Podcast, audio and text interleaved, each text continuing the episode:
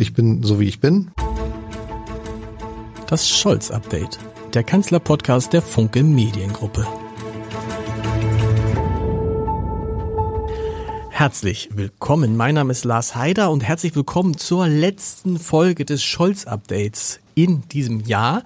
Ähm, ich bin ja eigentlich ganz froh, dass wir es überhaupt so weit geschafft haben. Viele haben ja gesagt, als wir anfingen, als ich anfing mit dem Scholz-Update, mal sehen, wie lange es den gibt und damit schwang mit, mal sehen, wie lange es die Ampelregierung gibt. Und darüber werden wir heute einmal mehr reden müssen. Es hat sich einiges getan in den vergangenen Wochen und vor allen Dingen seitdem mein heutiger Gast, mein Stammgast zuletzt da war, Stefan Lambi, den man niemanden vorstellen muss, Dokumentarfilmer, Spiegel Bestseller, Autor, Ernstfall, sein Buch, was ich nur empfehlen kann, was ich auch Weihnachten übrigens verschenken werde, Sie fangen gut an, Herr Heider. also, das, aber wirklich, weil es sich, weil es sich wirklich, weil es sich wirklich lohnt. Und in der Familie, in meiner Familie haben sie allein drei große Fans. Und das will in dieser Familie etwas heißen. Ähm, und trotzdem, ich freue mich deshalb so, lieber Herr Lambi, weil das letzte Mal, als Sie hier waren, das war, als Ihre Dokumentation über die ersten gut zwei Jahre Ampel ins Fernsehen kam.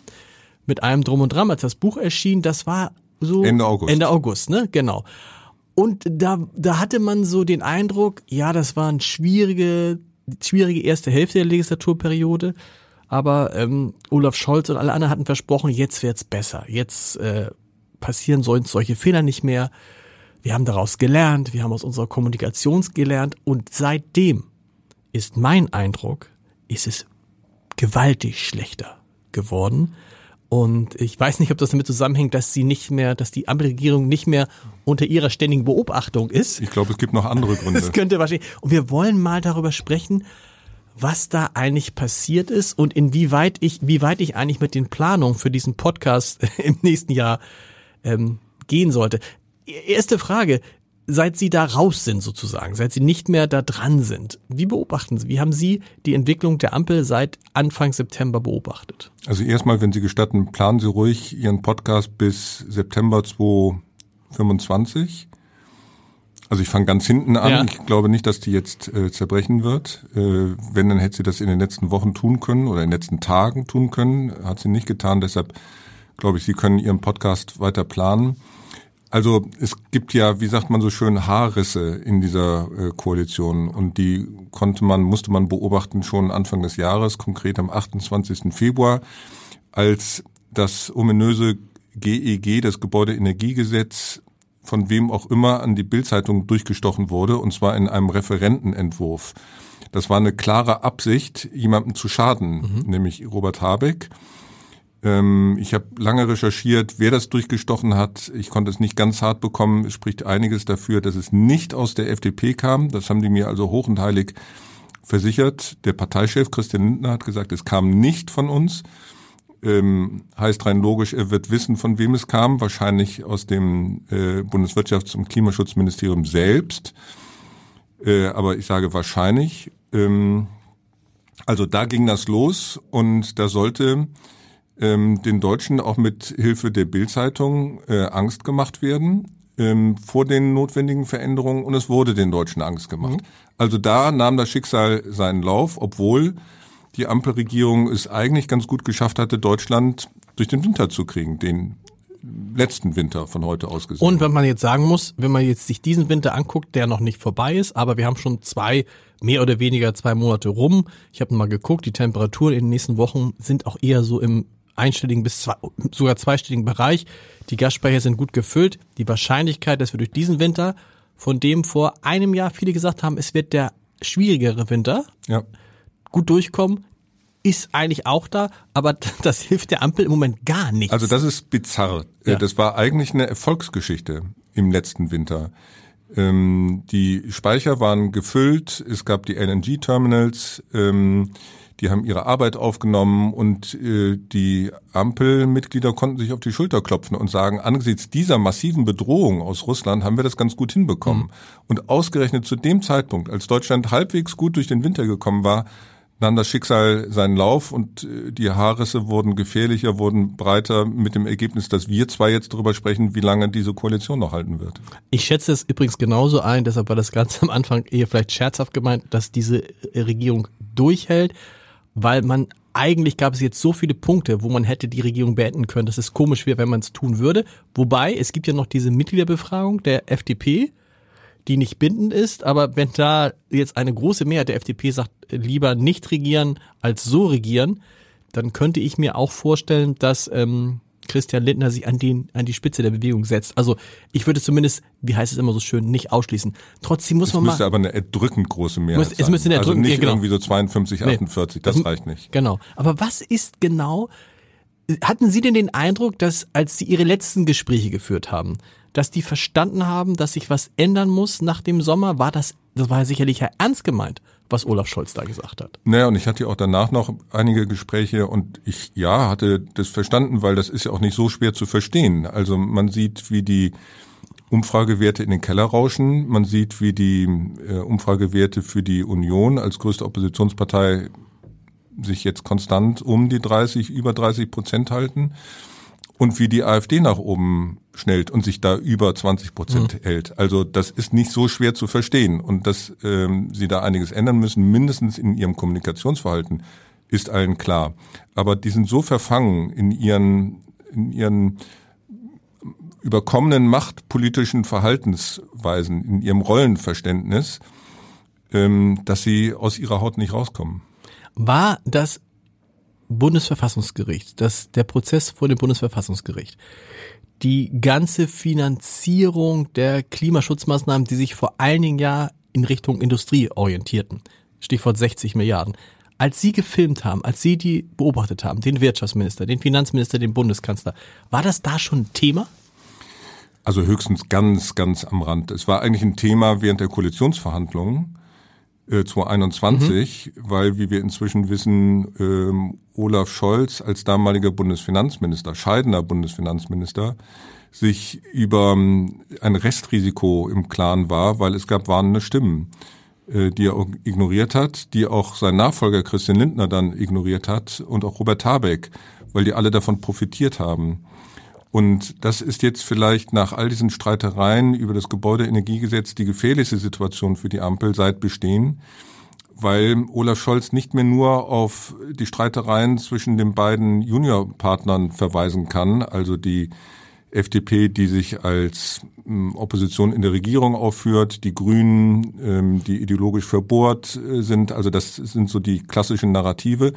Das reicht jetzt nicht mehr, weil es jetzt um die ähm, das, das Ansehen des Bundeskanzlers selber mhm. geht.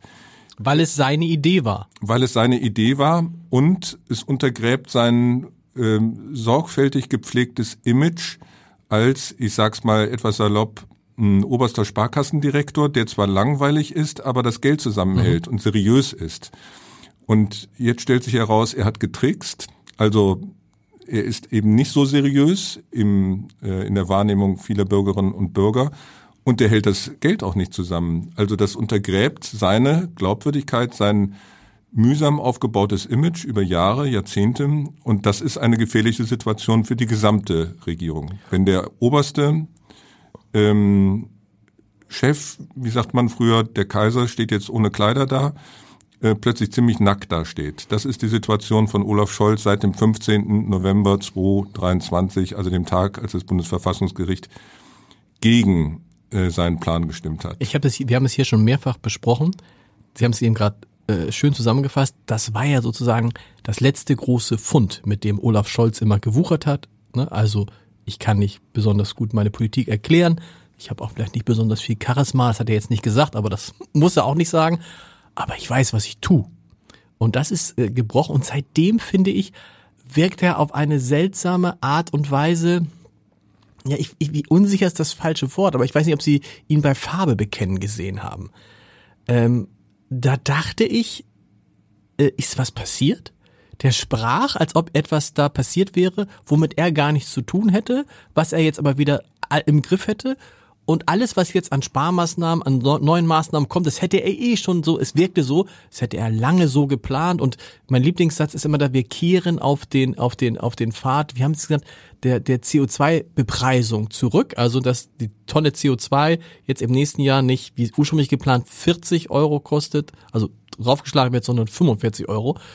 kein Wort von, wissen Sie was, das ist dumm gelaufen, das ist schwierig und ja, das ist, als hätten wir auch nicht mitgerechnet, sondern einfach nur, wir ich mache weiter, als ob nichts passiert ist. Das ist typisch Olaf Scholz, aber es wirkt an diesem Punkt, tatsächlich wirkte es auf mich ein Stück weit unglaubwürdig. Naja, das ähm, berührt den Kern des ähm, parteipolitischen Interesses. Ähm, bei Wahlen geht es ja letztlich um Vertrauen. Hm, genau. Liebe Leute, delegiert ähm, Macht äh, an meine Partei, letztlich an mich. Ähm, ihr könnt mir vertrauen. Ich weiß, ähm, wie das läuft und bislang konnte er, Sie haben darauf verwiesen, ähm, ja auch zeigen, dass er weiß, wie das läuft. Also er hat den Laden ja doch aller ähm, Streitereien zum Trotz einigermaßen zusammenhalten können. Ähm, jetzt zeigt sich, dass er in einem entscheidenden Punkt der Finanzpolitik eben nicht wusste, was er tat. Also oder andersrum, er wusste sehr wohl, was er tat, aber ähm, er hat ausgeblendet, ähm, dass es verfassungsrechtlich schwerwiegende Bedenken dagegen gab. Und das fällt ihm jetzt krachend auf die Füße und sich von diesem Vertrauensabsturz äh, zu erholen, das dauert lange. Also Vertrauen, vielleicht sprachen wir schon mal drüber, ist man braucht lange, um Vertrauen aufzubauen und kann es schnell verspielen. Mhm. Und jetzt hat das ziemlich schnell verspielt. Und es kommt ja dazu, dass man sich es so vorstellen muss, dass Olaf Scholz da saß, gesagt, wir machen das so, aber als Jurist, als langjähriger Finanzminister, als künftiger Bundeskanzler, als Hamburger Bürgermeister natürlich genau um diese Risiken wusste und so ein bisschen, ich würde fast, wie hat es neulich einer gesagt, sozusagen arrogant gegenüber dem war, was da kommen konnte und gesagt hat, wir machen, wenn ich sage, dass das gut geht, geht es gut. Deshalb meine ich ja auch, dass dieser Punkt, ich glaube, das ist, ich glaube, das ist tatsächlich der Knackpunkt. Man weiß bei Scholz nie, das muss man auch fairerweise sagen. Aber ich glaube, es ist der Knackpunkt, weil es, wie Sie sagen, es berührt ihn im Kern. Es ist nicht, er kann nicht auf irgendjemand zeigen und sagen, diese Krise, diese Krise, das ist alles sein Verschulden. Überhaupt kein Widerspruch. Also Sie jetzt nicht. Äh, Sie haben das gut zusammengefasst. Sehr gut. Und dann kommt noch hinzu, dass er den Menschen ja gesagt hat, macht euch keine Sorgen, für euch ändert sich nichts. Jetzt spreche ich aber mit vielen Menschen und die sagen, stopp, für die Landwirte ändert sich viel, für Menschen, die heizen, ändert sich viel, für Leute, die noch ein E-Auto kaufen wollen, ändert sich viel. Da könnte man sogar sagen, also er hat sich nicht an das gehalten, was er gesagt hat. Ja, ähm, zwangsläufig und er hat sich selber in diese Zwangslage gebracht. Also die äh, Benzinpreise, Dieselpreise werden ziemlich sicher steigen. Äh, der Preis fürs Heizen wird steigen, einfach weil die CO2-Preise angenommen genau. werden. Ähm, es gab ja in dieser Pressekonferenz oder diesem Pressestatement, muss man sagen, Fragen waren ja nicht zugelassen, in diesem Pressestatement ähm, vergangene Woche einen Nebensatz, ähm, den ich bei all den schlechten Nachrichten mit Abstand am beängstigend fand und immer noch finde. Ähm, der war vordergründig auf die Haushaltssituation mhm. 2024 gemünzt. Ähm, der sagte sinngemäß, sollte äh, die Lage an der Front sich verschärfen, äh, sollten bisherige Unterstützer der Ukraine ihre Hilfe äh, drosseln oder ganz einstellen, sollte die Gefahr durch Russland gegen Europa und Deutschland zunehmen, dann wären wir in der Lage, entsprechend zu handeln oder mhm. müssten wir handeln. Also nochmal, das war im Zusammenhang einer Haushaltsdiskussion, aber eigentlich, und wenn wir hier über Anhö Anhebung des Dieselpreises ähm, und so weiter reden, scheint mir die Situation doch noch eine völlig andere, nämlich viel gefährlichere zu sein, nämlich letztlich die militärische Situation, auf die uns der Bundeskanzler da vorbereitet Und, und der, der Bundesverteidigungsminister, der äh, von dem ich immer dachte, ja, der packt die Sachen an, aber ist sehr besonnen und keiner, der jetzt irgendwie zur Hysterie neigt, ja, das und jetzt ein Interview gegeben hat, Boris Pistorius, das kann man, man kann es so lesen, wie man, wie es zugespitzt ist, man kann es auch ein bisschen mehr, mehr so als mahnend lesen, aber kurz gesagt sagt er, Leute, wir müssen uns darauf einstellen, dass in fünf bis acht Jahren äh, Wladimir Putin und Russland eben sich nicht darauf beschränken, nur die Ukraine, wenn dann der Ukraine-Krieg hoffentlich zu Ende ist, da ist er wahrscheinlich zu Ende, ähm, anzugreifen, sondern durchaus auch NATO-Staaten. Und wir müssen uns als Deutschland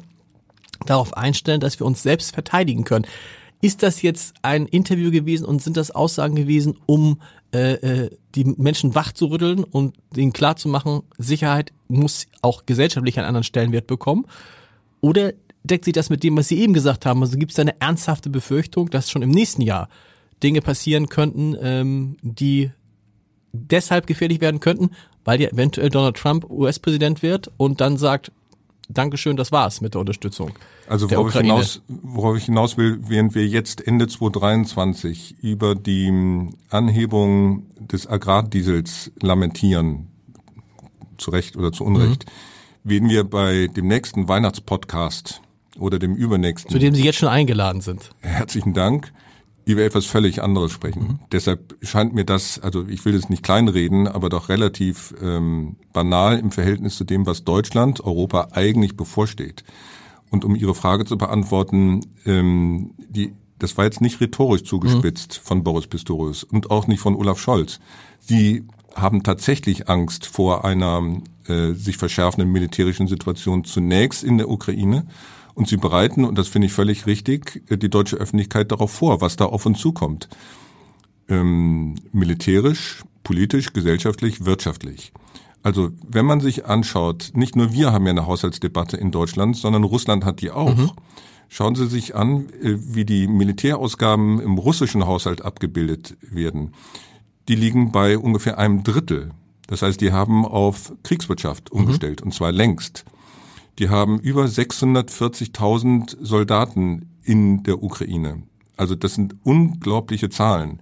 Während wir in Deutschland und einigen anderen NATO-Staaten über das 2-Prozent-Ziel reden, also wie viel geben wir für unsere Verteidigung aus, ähm, geht es in Russland um 6 Prozent, also das Dreifache. Mhm.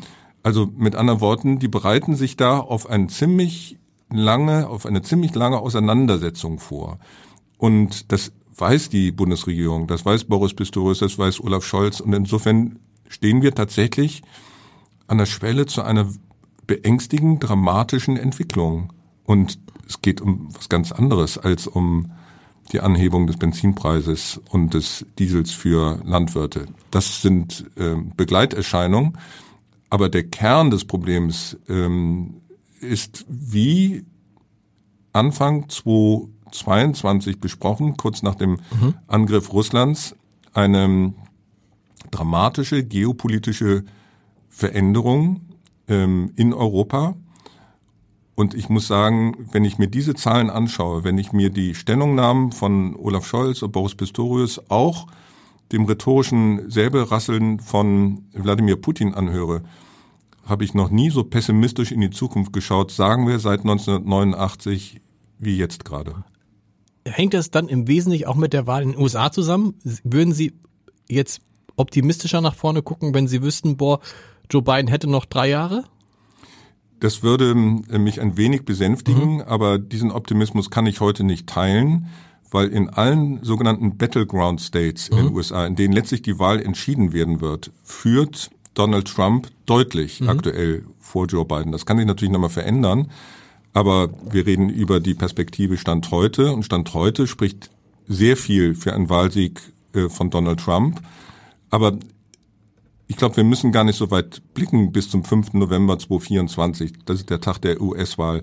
Die sind ja jetzt schon dabei, die ähm, finanzielle militärische genau. Unterstützung der Ukraine zu drosseln, möglicherweise einzustellen und stellen sich vor, was das für Deutschland bedeuten würde, für Europa. Mhm. Olaf Scholz verweist jetzt zu Recht darauf, dass Deutschland der zweitgrößte Unterstützer der Ukraine ist. Wird Deutschland dann an die Stelle der USA treten? Also was würde das die EU, wirtschaftlich bedeuten, aber die EU, das gesellschaftlich die, bedeuten? Ja, die EU müsste es wahrscheinlich, weil die, was ist die Alternative? Auch sozusagen aus eigenem Interesse. Das eine ist die Bedrohungslage, die sich verschärfen würde, falls tatsächlich die, Russland diesen Krieg gewinnen würde in der Ukraine. Das zweite wären neue Flüchtlingsströme was das mit Deutschland macht, das jetzt schon an den Grenzen ist, weil die anderen Europäer das nicht ähm, ähm, nicht in dem gleichen Maße Menschen aufnehmen, zeigt das auch. Ich werde neulich in diesem in diesem Podcast, ich weiß nicht, wer es gesagt hat, ich glaube doch, Kai Diekmann war es, ähm, der ehemalige Chefredakteur der Bildzeitung, enger Freund, wirklich enger Freund von Helmut Kohl, er war sein Trauzeuge und umgekehrt, hat gesagt, das Kernproblem von Olaf Scholz sehe er gar nicht so sehr in diesem ganzen innenpolitischen Kram, auch alles, genau wie Sie das sagen, auch alles nicht schön. Das Kernproblem ist, dass es ihm nicht gelinge, Europa mit einer Stimme sprechen zu lassen. Das ist jetzt umso wichtiger in dieser Lage, ne? Ja, jetzt haben wir viel kritisiert an Olaf Scholz. Nun muss man ihm eine Sache positiv attestieren. Der hat es in dieser kritischen Phase vor wenigen Tagen geschafft, die 26 Mitglieder dazu zu bewegen, sogar das 27. Mhm. Ähm, äh, Orban aus mhm. Ungarn, ähm, einer äh, den, den, den Beitrittsverhandlungen mit der Ukraine äh, zu einem EU-Beitritt äh, zuzustimmen indem er Viktor Orban äh, aufgefordert hat, doch mal eine Tasse Kaffee trinken zu mhm. gehen. Also das war ein cleverer Schachzug, der jetzt natürlich von der Bundesregierung äh, ziemlich ins Schaufenster gestellt wird. Äh, nicht ganz so wird ins Schaufenster gestellt, dass wenige Tage vorher die EU-Kommission die Überweisung von, ich glaube, 10 Milliarden Euro für ähm, Ungarn bewilligt hat. Also das war eine ziemlich teure Tasse mhm. Kaffee. Mhm. Äh, ich glaube, es ging nicht nur darum, dass der da einen Kaffee trinken wollte, sondern das wurde vorbereitet.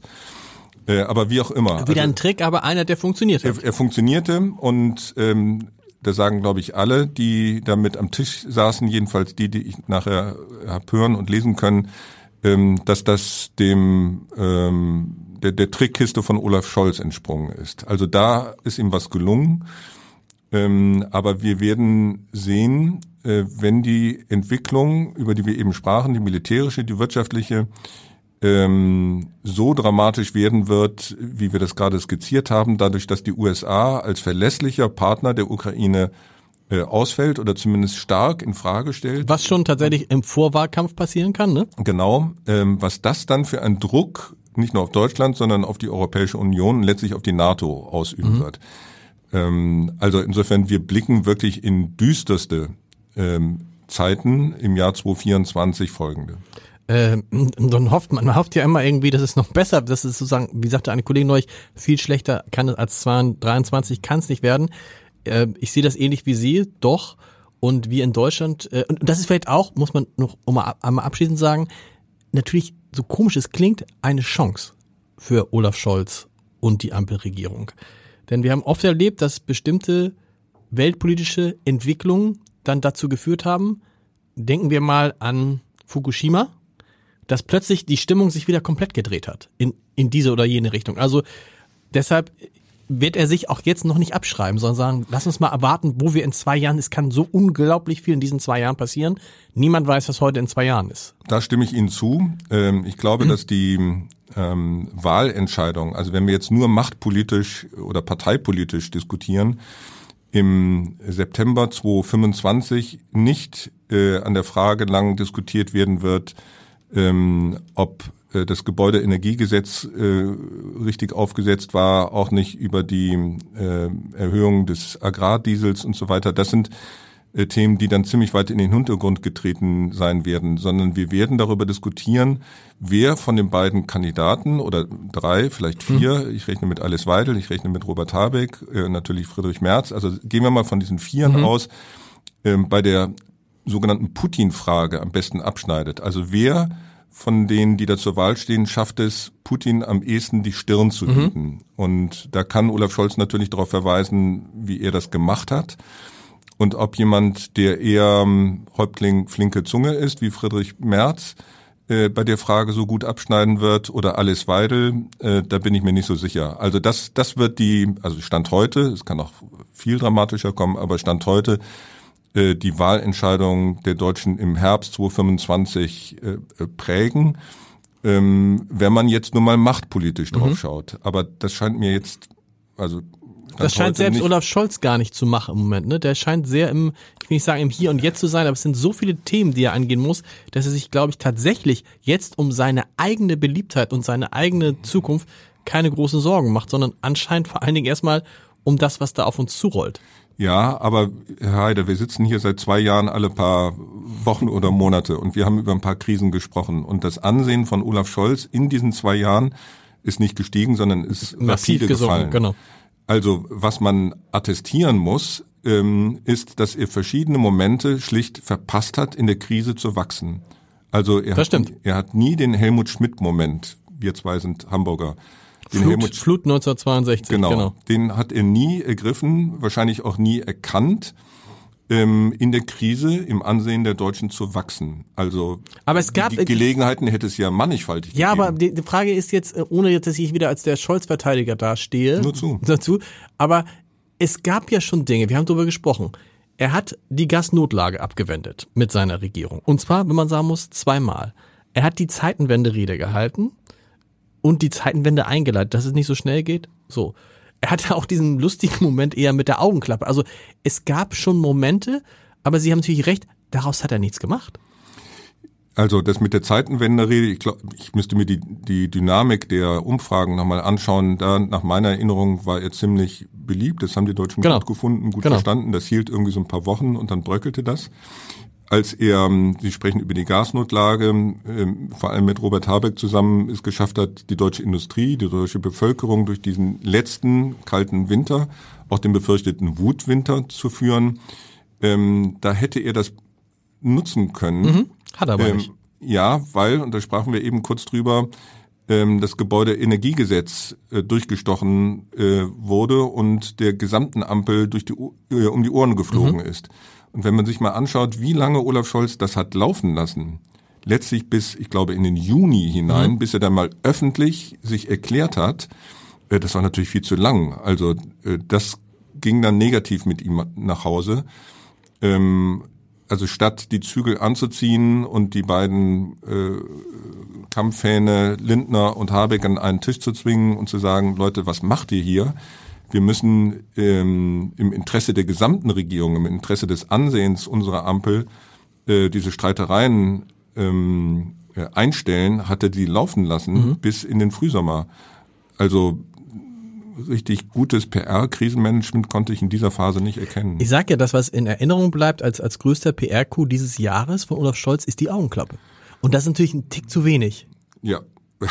Oder das ist wenig. Wenn man sich überlegt, wie es gekommen ist, also ja, das ist so ein Gimmick äh, und mit dem kann man ein paar Tage Lacher auf seine Seite ziehen und in sozialen Medienpunkten, aber das trägt natürlich nicht äh, über eine Legislaturperiode. Nee, aber das, das Schlimme ist natürlich nur, wenn du sagst, dass das bleibt jetzt in Erinnerung als ein Highlight, äh, ja, ist ja. natürlich ein bisschen wenig. Und wenn man sich jetzt vergegenwärtigt, wenn man sich einige Umfragen anguckt, dass in einigen Umfragen die Ampelregierung zusammen so viele Stimmen hat wie die CDU, ist es natürlich etwas, wo man sich fragt, boah, wie sollen die da wieder rauskommen? Wir haben schon gesprochen, ein bisschen über die Wahl 2025. Viel interessanter sind ja die Wahlen im nächsten Jahr, die oh Landtagswahlen. Oh je. Sie machen jetzt richtig schlechte.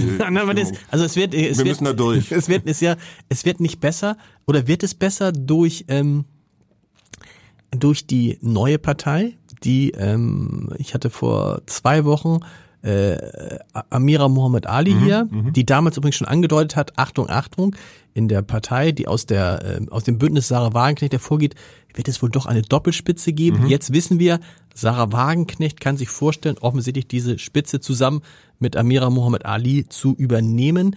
Ähm, steckt da die Chance drin, dass diese Bewegung gerade in Ostdeutschland der AfD entscheidende Stimmen wegnimmt? Ja, das ist jetzt viel ähm, Kaffeesatzleserei, weil das wissen wir nicht, wie ähm, sich die BSW, ähm, also die Partei von Sarah Wagenknecht, aufstellen wird. Erstmal ist ja die Europawahl im Juni dran. Genau.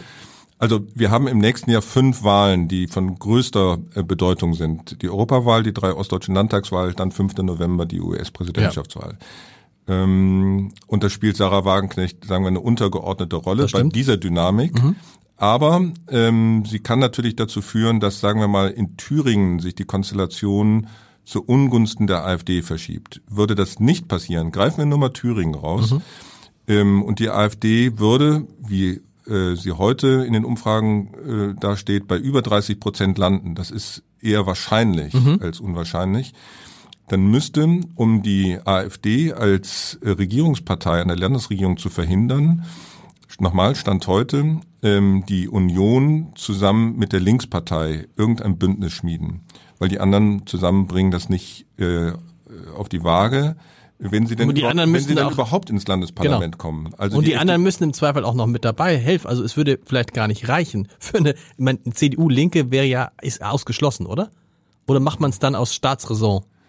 Naja, um die AfD zu verhindern, ja. könnte das schon sein, weil die Linke in Thüringen jetzt nicht zu vergleichen ist mit der Linke von, sagen wir, äh, vor und unter äh, Oskar Lafontaine.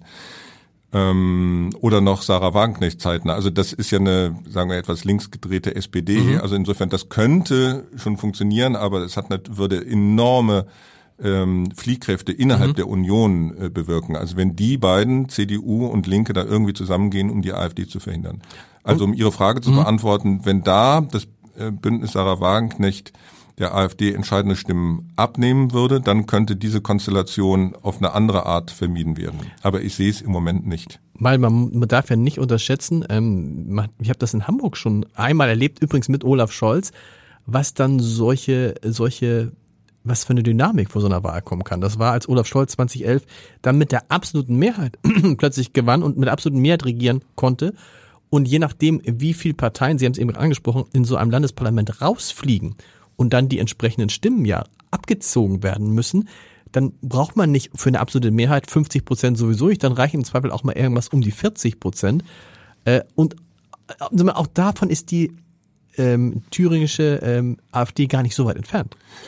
Und die könnte, ähm, wenn sie den stärkste Partei würde, wofür Stand heute viel spricht, den Landtagspräsidenten stellen, mhm. der dann nach zwei, drei äh, entsprechenden Wahlgängen ohne ähm, das ähm, notwendige Ergebnis einen AfD-Kandidaten zum man braucht im dritten Wahlkampf Minister, laut Verfassung nur eine, ein, nur, eine einfach, nur eine einfache Mehrheit. Und genau. das könnte Herr Höcke sein, ja. den man ähm, ohne äh, juristischen Ärger erwarten zu müssen als Faschisten bezeichnen mhm. darf. Also ja. Ja, und dann, und dann steht man hier und sagt sich und fragt sich, wird es nicht sowieso, jetzt nicht was Herrn Höcke anbelangt, aber irgendwann so kommen, dass es einen Ministerpräsidenten gibt, ähm, der von der AfD kommt. Weil es, und da muss man auch sagen, es ist ja nicht so, dass die sich an die Macht geputscht hätten, sondern ich finde die Frage, man, wir reden immer so viel über die AfD, gerade den Erfolg der AfD in Ostdeutschland, muss man nicht über die Menschen mal reden, die die AfD wählen und die ja in einer Demokratie leben, offensichtlich weiter in einer Demokratie leben wollen. Und es ist ja, es ist über über eine Wahl ist das Ergebnis äh, entstanden und muss man sich dann nicht irgendwann mal damit auseinandersetzen? Also auch die anderen Parteien, auch wir Medien schaffen und sagen, uh, wenn es da Menschen gibt, die das wollen, dann können wir nicht so tun, nur weil wir sagen, das ist unmöglich, äh, dass es das nicht geben darf. Sie haben völlig recht. Ähm, die AfD gibt es jetzt seit genau zehn Jahren, also 2013 gegründet. Und in den ersten fünf, sechs Jahren hieß es, Sie sprechen uns Medienschaffende an, wir Medienschaffende hätten die groß gemacht, indem wir die immer wieder in Talkshows mhm. eingeladen mhm. hätten oder in Zeitungen über die geschrieben hätten. Also ich kann nicht erkennen, dass die jetzt überproportional viel im Moment in Talkshows eingeladen werden würden. Nee, was ich mitbekomme, ist, dass sie kaum noch eingeladen mhm. werden.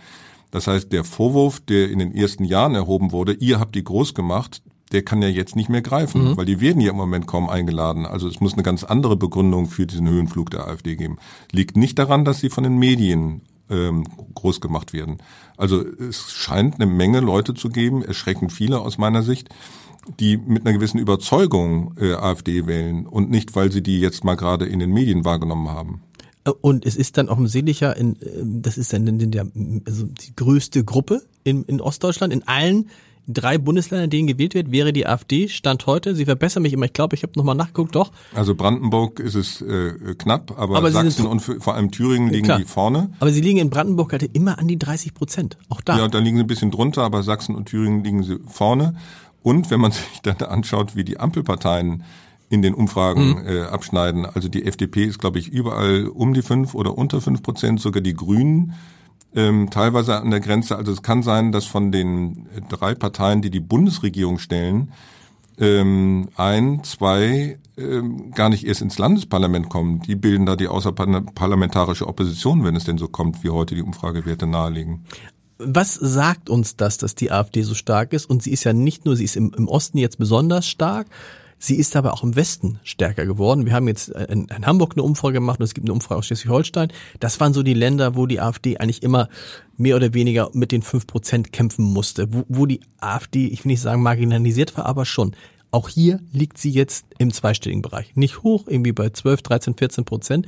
Aber was ist da, und das ist in diesem Jahr offensichtlich passiert, was ist da passiert? Ist es die schlichte Angst der Deutschen vor Veränderung, die sie treibt zu, zu einer Gruppe, die ja auf viele, viele Fragen einfache Lösungen verspricht, auch ein Zurück äh, in, zu schönen Zeiten. Danach kommen wir dann gleich zu, zum neuen Grundsatzprogramm der, äh, ähm, CDU.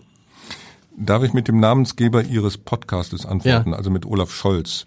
Wenn man Olaf Scholz nach dem Höhenflug der AfD befragt, dann verweist er auf andere ähm, wohlhabende Länder, vor allem in Skandinavien, sogar mal auf die USA, aber vor allem verweist er auf die äh, skandinavischen Länder und sagt, naja, da sind die Rechtsextremen ja auch mhm. sehr stark. Mhm. Das stimmt. Aber das stimmt nur bis zu einem bestimmten Punkt.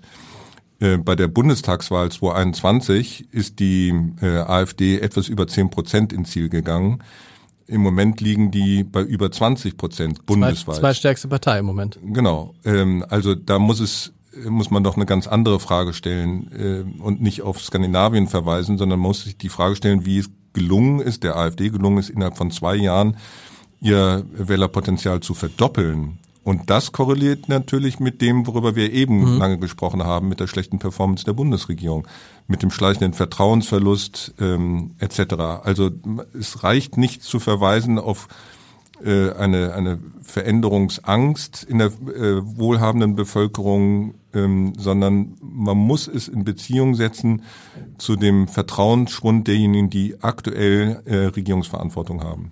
Ich habe es eben schon angesprochen und würde mich interessieren, wie Sie das sehen. Ähm Friedrich Merz hat in diesem Jahr sich entwickelt von einem rhetorisch wieder stärker werdenden Oppositionsführer zu einem Angreifer.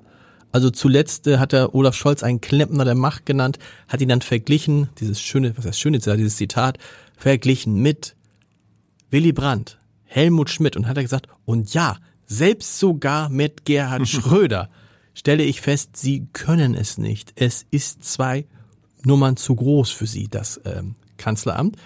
Ähm, und hat dann auch in verschiedenen Talkshows, in denen er aufgetreten ist, ähm, ziemlich, äh, ist, ist ziemlich aggressiv geworden, wo ich mich immer frage, ob ihm diese Aggressivität am Ende nutzen wird in einem Land, das so aggressive Menschen, Menschen, die andere Menschen unterbrechen, äh, nicht mag, ist das eine. Und dann kam die CDU äh, um die Ecke mit ihrem, mit ihrem, mit ihrem neuen, bei gesagt Leitprogramm, mit ihrem, mit ihrem neuen, mit dem Entwurf eines Programms, was jetzt diskutiert wird mit dem Stichwort Leitkultur und dann sagte Friedrich Merz im Bundestag äh, auf einen Zu äh, Zwischenruf, als es um die, dass es darum ging, dass sie in die 90er Jahre zurückkehren würden, also in die Zeit, als er jung und eigentlich der, der, der Herausforderer von Angela Merkel war, sagte er, ich bin froh, dass wir in die 90er Jahre zurückkehren, denn da hatten wir wenigstens einen guten Wirtschaftsminister in Richtung Robert Habeck.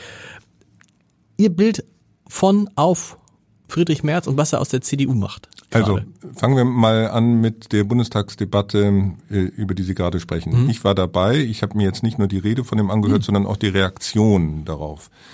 Und nach meinem Eindruck hat Friedrich Merz ähm, ohne Not überzogen. Ähm, und auch seine Fraktion hat überzogen, weil es gab ähm, in knapp der Hälfte des Parlaments höhnisches Gelächter über den Bundeskanzler. Mhm. Das ging bei der AfD los und die, die Unionsleute haben damit eingestimmt. Das heißt, der Teil, also auch räumlich gesprochen, äh, vom Redner aus gesehen rechts, ähm, hat den Bundeskanzler ausgelacht. Mhm. Und wenn Friedrich Merz eine solche Attacke, äh, wie Sie es gerade beschrieben haben, gegen den Bundeskanzler fährt, dann beschädigt er nicht nur das Ansehen des Bundeskanzlers, sondern auch des Amtes, des mhm. Amtes, das er selber mal haben will. Und wenn man sich die persönlichen Werte von Friedrich Merz anschaut, dann äh, wird das von den Deutschen nicht gutiert. Mhm. Ähm, also die mögen in ihrer Not ähm, mehrheitlich ihre Stimme, wenn es denn jetzt eine Bundestagswahl gäbe, der Union geben aber nicht unbedingt dem möglichen Bundeskanzler Friedrich Merz. Und das wird natürlich auch für einen Wahlkampf, äh, der sehr auf Persönlichkeiten zugespitzt werden wird in der Mediendemokratie. Mhm. Ein Problem für Friedrich Merz. Also ich äh, sehe seine Strategie, Sie haben die richtig beschrieben, mhm. er wird immer aggressiver, immer äh, zugespitzter, aber eigentlich ist es aus meiner Sicht die falsche Strategie. Er müsste sich als staatsmännische, äh, souveräne, ähm, als, als souveränen Gegenentwurf zu dem im Moment ähm, taumelnden Olaf Scholz mhm. in Szene setzen. Und das gelingt ihm nicht, weil es wieder seine Natur ist. Mhm. Und das spüren die Deutschen. Und insofern ist, glaube ich, es klingt bizarr, Friedrich Merz ein Hoffnungsschimmer für Olaf Scholz und die SPD im aufziehenden Bundestagswahlkampf 2025. Und das Interessante ist, dass das in der CDU, wenn man mit den allen spricht, alle das wissen, alle wissen, dass die große Hoffnung der SPD ist, dass Friedrich Merz Kanzlerkandidat wird, weil der ja in bestimmten Umfragen in der Frage, wer soll Kanzler werden, tatsächlich auch heute noch hinter Olaf Scholz liegt. Sie haben gerade gesagt, Sie waren dabei. Mhm. Das heißt, Sie arbeiten schon wieder an irgendwas oder, oder Sie gucken normal oder wie? Ach, lassen Sie mich das so sagen. Ich halte Augen und Ohren offen. Heißt, aber es ist doch eigentlich, muss man doch sagen, nachdem Sie jetzt die ersten zwei Jahre verfolgt haben und das so eine solche spannende Zeit ist, wäre es doch nur normal, wenn man sagen würde, jetzt gehe ich auch die nächsten zwei Jahre nochmal ran mit einem, mit einem Film und einem Buch, weil ich meine, diese Legislaturperiode wird so oder so in die Geschichte der Bundesrepublik eingehen, deutlich stärker als wahrscheinlich jede Legislaturperiode, bis auf die um 2015 von Angela Merkel. Ja, da ist, was mich betrifft, äh, nichts spruchreif. Also wenn Sie mich weiter einladen, erzähle ich dann vielleicht bei nächster Gelegenheit mehr. Wenn die, gucken wir, was, was, was glauben, was glauben Sie? Glauben Sie, ähm, dass die CDU trotzdem an Friedrich Merz festhalten wird, weil sie sagt, okay, ja, ja, ja das können schon. wir abkürzen. Das können wir abkürzen, ne? Ja, also äh, es müsste ja wie ah, auch als Kanz, auch als, als Kanzlerkandidat meine ich natürlich, nicht als ja, ja, ja, als, ja. ja. Okay. Es müsste ja wie im April 2021 Söder Laschet wieder eine Art Putschversuch geben. Das sehe ich nicht von Söder, das sehe ich erst recht nicht von Henrik Wüst und Daniel Günther. Also die Deutschen mögen ähm, den Königsmord lieben, aber nicht den Königsmörder. Ähm, also das müsste ja passieren, um denjenigen, der jetzt CDU-Vorsitzender ist und auch Fraktionsvorsitzender in Doppelfunktion aus dem Weg zu räumen. Das müsste ja ein, eine konstatierte Aktion sein. Ähm, also es gäbe noch ein bisschen Zeit dafür. Also die Aufstellung, das ist jedenfalls die unionsinterne Verabredung, mhm. erfolgt erst im Spätsommer nächsten Jahres die Frage, ob vor den drei ostdeutschen Landtagswahlen oder nach den drei ostdeutschen Landtagswahlen, da gibt es auch zwischen Söder und äh, Friedrich Merz ein Dissens. Aber die hätten jetzt. Nämlich, noch, wer will was? Also, wenn ich das richtig sehe, will Söder danach mhm. ähm, und Friedrich Merz davor Vor. die Frage okay. geklärt haben. Ähm, das Kalkül von Söder mag sein, dass die CDU im Schatten der AfD nicht so gut abschneidet, wie sich das im Moment ausrechnet und dass dann Friedrich Merz etwas angeschlagen ist und Markus Söder die Bedingungen in die Höhe treiben kann. Ähm, aber dass Friedrich Merz Kanzlerkandidat A werden will und B werden wird, das scheint mir nochmal Stand heute äh, ausgemacht. Blicken wir noch einmal nach vorn in die, in die mittelfristige Zukunft. Weihnachtsansprache des Bundeskanzlers wird was? Also wird, also meint, meint, es wird wie immer, also es wird nicht besonders emotional, es wird nicht, äh, es wird kurz, sachlich, er wird verweisen auf schwere Zeiten, dass er aber alles im Griff hat und dass die Leute sich keine Sorgen machen sollen. Also spontan kommt mir die Weihnachtsansprache von Helmut Kohl 1986 in den Sinn. Mhm. Da hat die ARD aus welchem Grund auch immer. Die von 85 nochmal gezeigt. Oder es war 87, okay, 86. Okay. Ähm, gezeigt und das war natürlich schrecklich peinlich und der damalige Programmdirektor des Norddeutschen Rundfunks musste sich entschuldigen.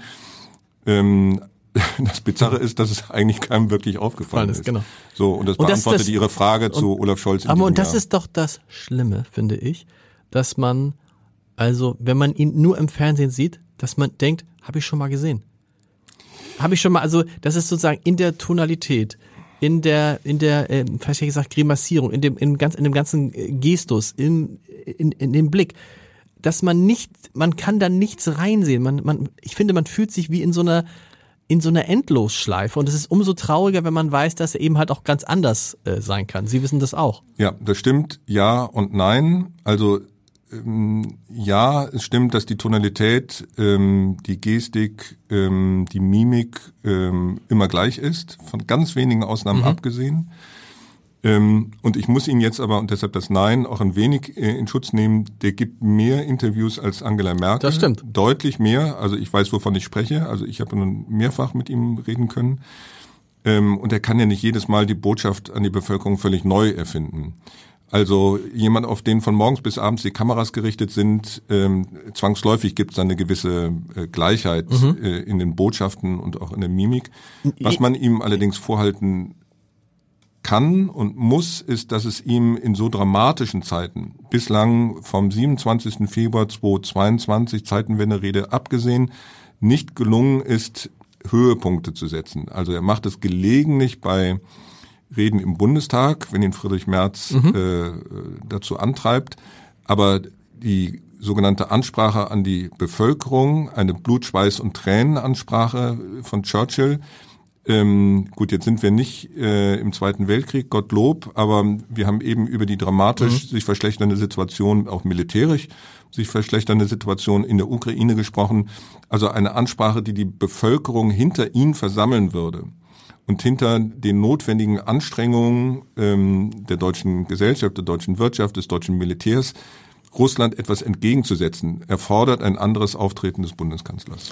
Das ist ein, ein was heißt ein schönes Schlusswort. Wir wünschen trotzdem allen äh, Hörerinnen und Hörern frohe Weihnachten, einen guten Rutsch, ein frohes neues Jahr 2024. Die nächste Folge, das ist jetzt tatsächlich ein bisschen Abstand. Ich glaube, ich kommt am am 15. Januar, also Mitte Januar erst und dann endlich, endlich, endlich. Das ist nämlich echt schwer, die hier in diesem Podcast zu kriegen. Und ich werde mal dann mit der mit äh, den Gast verrate ich noch nicht, aber es ist jemand von den Grünen, ein hochrangiger Grüner, der endlich in diesem Podcast kommt. Und lieber Lambi, sind natürlich jetzt schon wieder fürs Ende erstes Quartal eingeladen. Dann gucken wir, wie es dann ist. Bis dahin, tschüss. Danke, Heider. Tschüss.